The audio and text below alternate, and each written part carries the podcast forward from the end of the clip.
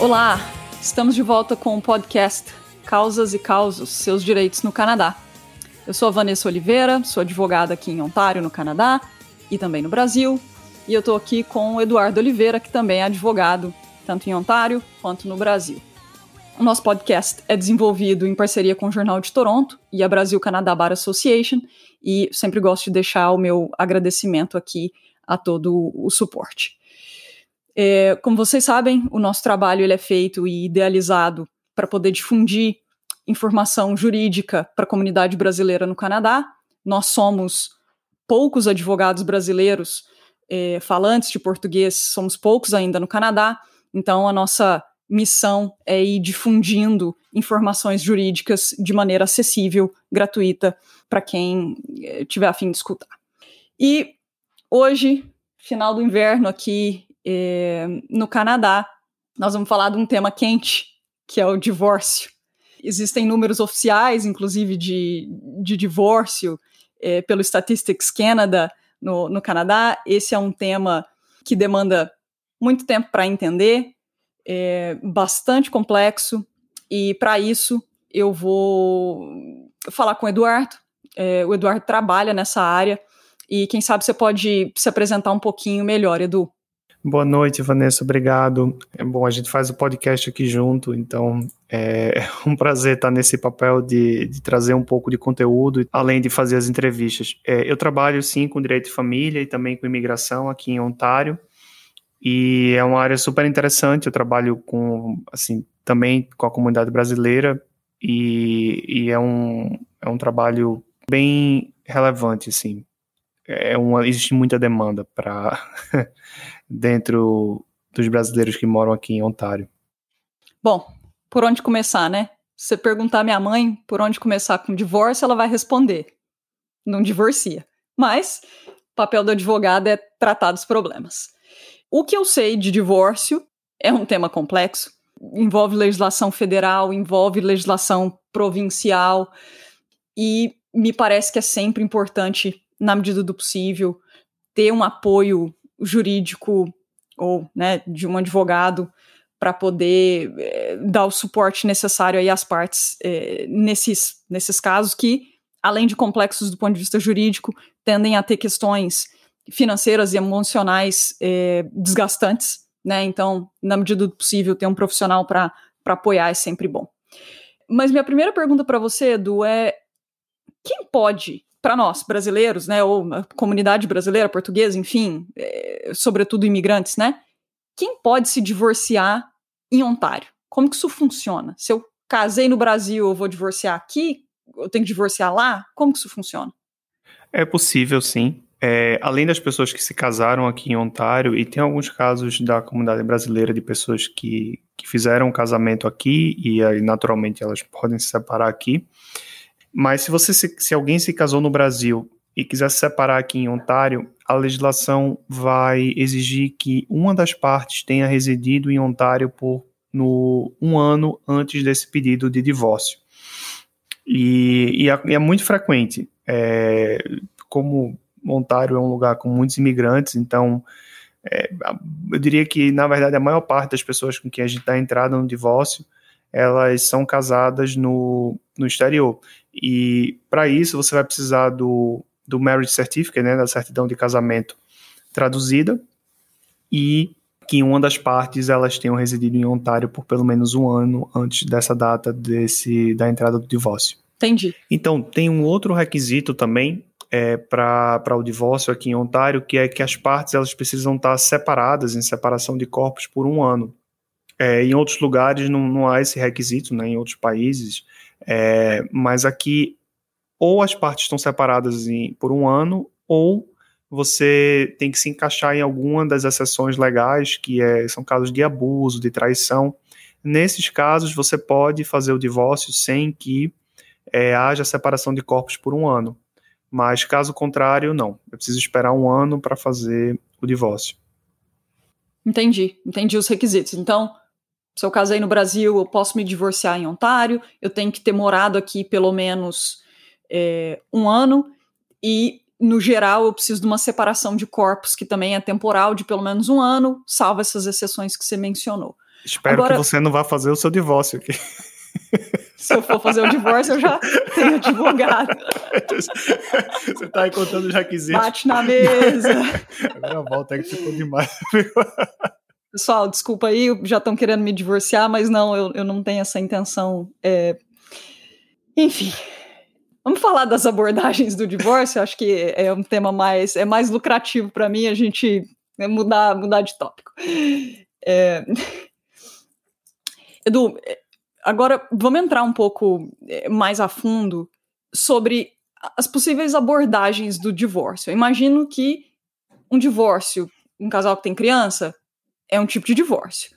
É, um casal que não tem que não tenha crianças é outro tipo de divórcio. Existe como separar os temas de divórcio em alguns, em alguns baldes ou não? É sempre o mesmo, exatamente o mesmo processo para tudo? Então, é, Vanessa, existem algumas hipóteses legais aqui e algumas exigências da corte. Para que o divórcio seja feito na corte e se o casal tiver crianças, é, em regra, a corte vai exigir que tenha um separation agreement é, ou uma ordem judicial, dando, fazendo os arranjos para o child support e as demais coisas para as crianças. Um separation agreement é um contrato de separação entre as partes que é uma boa forma de, de chegar a termos na separação sem que haja muito custo e muito desgaste. É, as partes podem chegar em um acordo sobre o que querem como querem dividir os bens, o que vão fazer com as crianças, etc. E um advogado credenciado, uma advogada, vai redigir o contrato. E essa seria uma, uma forma sem litígio. Quando as partes não conseguem entrar em acordo, é, em algum momento vai haver um processo judicial. E o processo de litígio aqui no Canadá, em Ontário, ele é um pouco diferente do Brasil. É um processo mais imprevisível porque, em teoria, a corte espera que as partes entrem em um acordo, cheguem a um acordo entre si.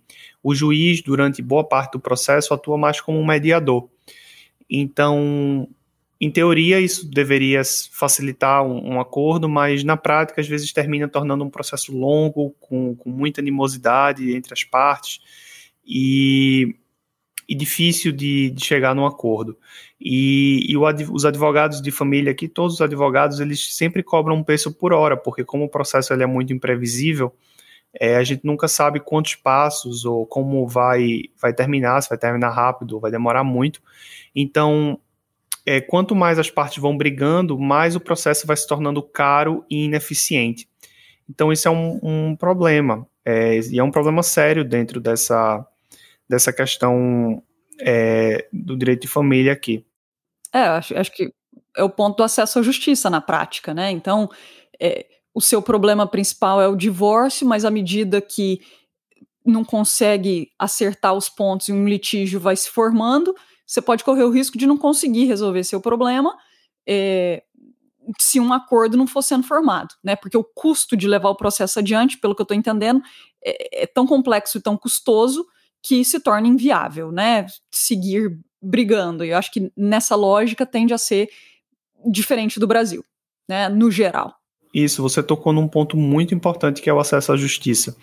É, o Canadá e aqui em Ontário existe um problema muito sério de acesso à justiça na área de família, que são é, pessoas que elas não têm acesso ao legal aid, porque, como a gente falou no programa, o, o limite para ter acesso à assistência judiciária do governo pelo legal aid é muito baixo.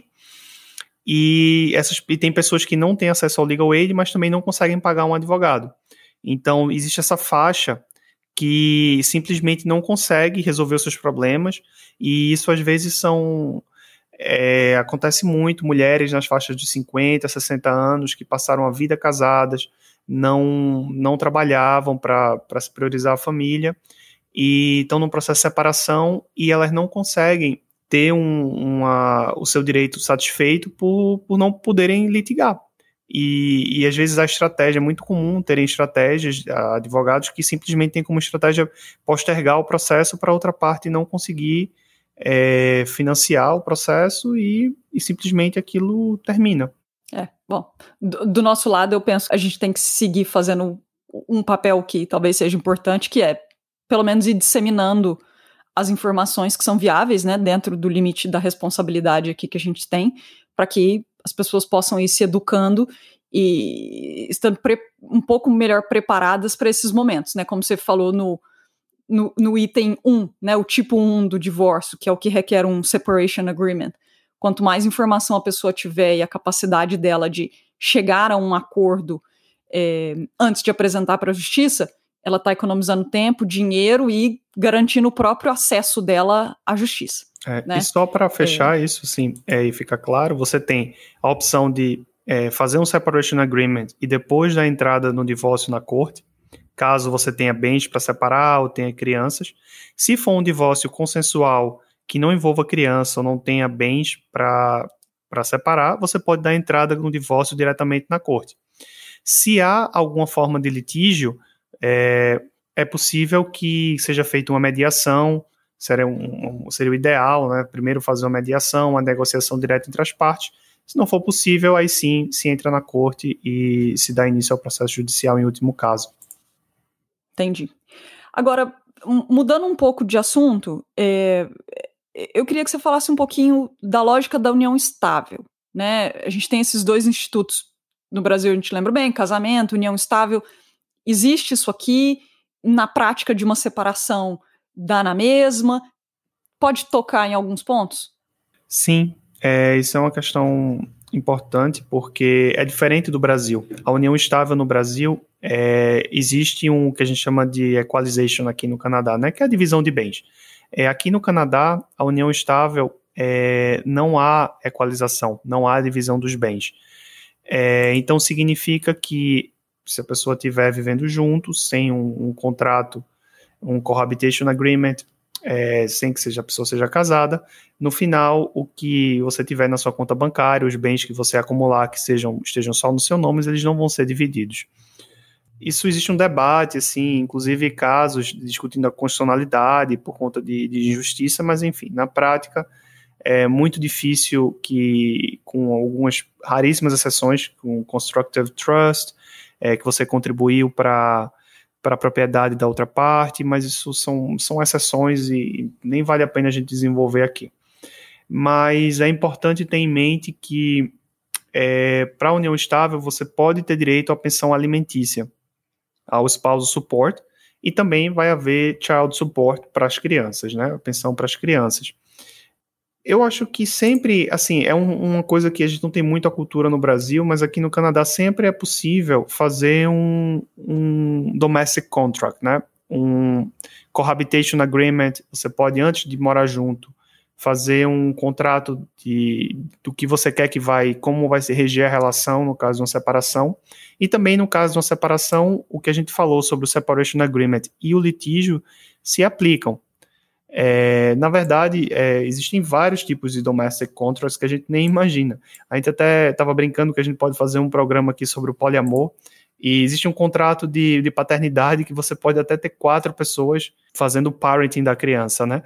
E, e, tem umas regras bem específicas, assim, da legislação exige que, é, que a parte que está concebendo a criança tem que fazer parte do contrato, ou se a criança for concebida por ato sexual, é preciso que o doador é, do esperma também seja parte. Então, assim, essa coisa dos domestic contracts é um mundo muito vasto. Depois a gente faz um programa só sobre isso, mas é, é interessante, assim, como tem muita coisa sobre esse assunto. Não, sem dúvida. Eu, eu acho que, na verdade, vale a pena aprofundar na união estável é, esse, esse ponto de quão é importante né, a relevância do Instituto do Casamento aqui no Canadá parece muito mais sobressaltado do que no Brasil, que lá praticamente equalizou um instituto ao outro, pelo menos no momento do divórcio. É interessante. E poliamor, sem dúvida, é, para mim é o próximo episódio. É, mas vamos lá. Um outro ponto. Você citou muito brevemente o child support, né, que é a lógica da pensão. Se você pudesse agora comentar, eu queria ouvir sobre pensão mesmo é, de spousal support, então a, a pensão alimentícia para o cônjuge, é, e a pensão é, para criança. Eu queria, para a gente encerrar, que você tratasse desses dois temas. Sim. O child support ele é mais previsível, é um, é um valor tabelado, né? Isso é até fácil, qualquer pessoa pode colocar no Google child support Ontário, você vai encontrar. Você precisa só qual é a renda da pessoa que vai pagar e quantas crianças e você vai ter um valor fixo. Claro que aí você pode começar a complicar se, se a criança tiver 50% do tempo ou 40, 60% do tempo com os pais, então você tem um set-off, que a gente chama que é você tem que ver o valor que uma parte pagaria, depois o valor que a outra parte pagaria, e você vê a diferença entre os dois valores. É, mas em geral o child support é bem simples de ser, de ser calculado. É, você tem é, atividades extracurriculares, que a gente chama Section 7 Expenses, que são calculadas proporcionais à renda. Se, por exemplo, se a mãe ganha 70 mil por ano e o pai ganha 30 mil por ano, é, a mãe vai pagar 70% dessa, dessas atividades extracurriculares e o pai vai pagar 30%. Ou seja, é proporcional. O spousal support, ele já é um pouco mais complexo. É, o cálculo se dá pelas SAGs, que a gente chama, é, são guidelines, e, e, e, o cálculo é feito por um software, você não consegue fazer o cálculo é, à mão. E para isso você vai levar em conta uma série de fatores, em especial a renda das partes. Quando, quando as partes elas são T4, né, são employees, é fácil, porque normalmente a briga e o litígio na parte de família por spousal suporte é para estabelecer a renda das partes. Quando você tem uma certeza sobre qual é a renda das partes, tudo se torna mais simples. Mas, na maior parte dos casos, você tem é, alguma das partes recebendo dinheiro em cash, é, você tem self-employment income, que você não, não, não é fácil de saber qual é a renda, às vezes a pessoa deixa o dinheiro dentro do negócio, ou a pessoa está mandando dinheiro para fora do país, e tudo isso se torna muito complexo de, de saber qual é a verdadeira renda da pessoa. É, mas em linhas gerais seria, seria isso. Entendi. É, bom, aprendi algumas coisas. É, sigo casada aqui depois desse, desse episódio. e eventualmente recomendando para que as outras pessoas se casem também, para não ter esses problemas da, da união estável aí que você mencionou. Um pouco Fazer um contrato, assustador, na verdade. Marriage contract. É, é... E o marriage contract é, e o poliamor interessante também. É, enfim. Brincadeiras à parte. É, Edu, obrigada aí pelas informações. É, vamos seguir tratando desse tema de direito de família união estável, spousal support, né, as pensões e, e outros temas aí mais, mais modernos. Vamos trazer isso para o pessoal que é, é bastante importante. É isso por hoje. Obrigada. Obrigado.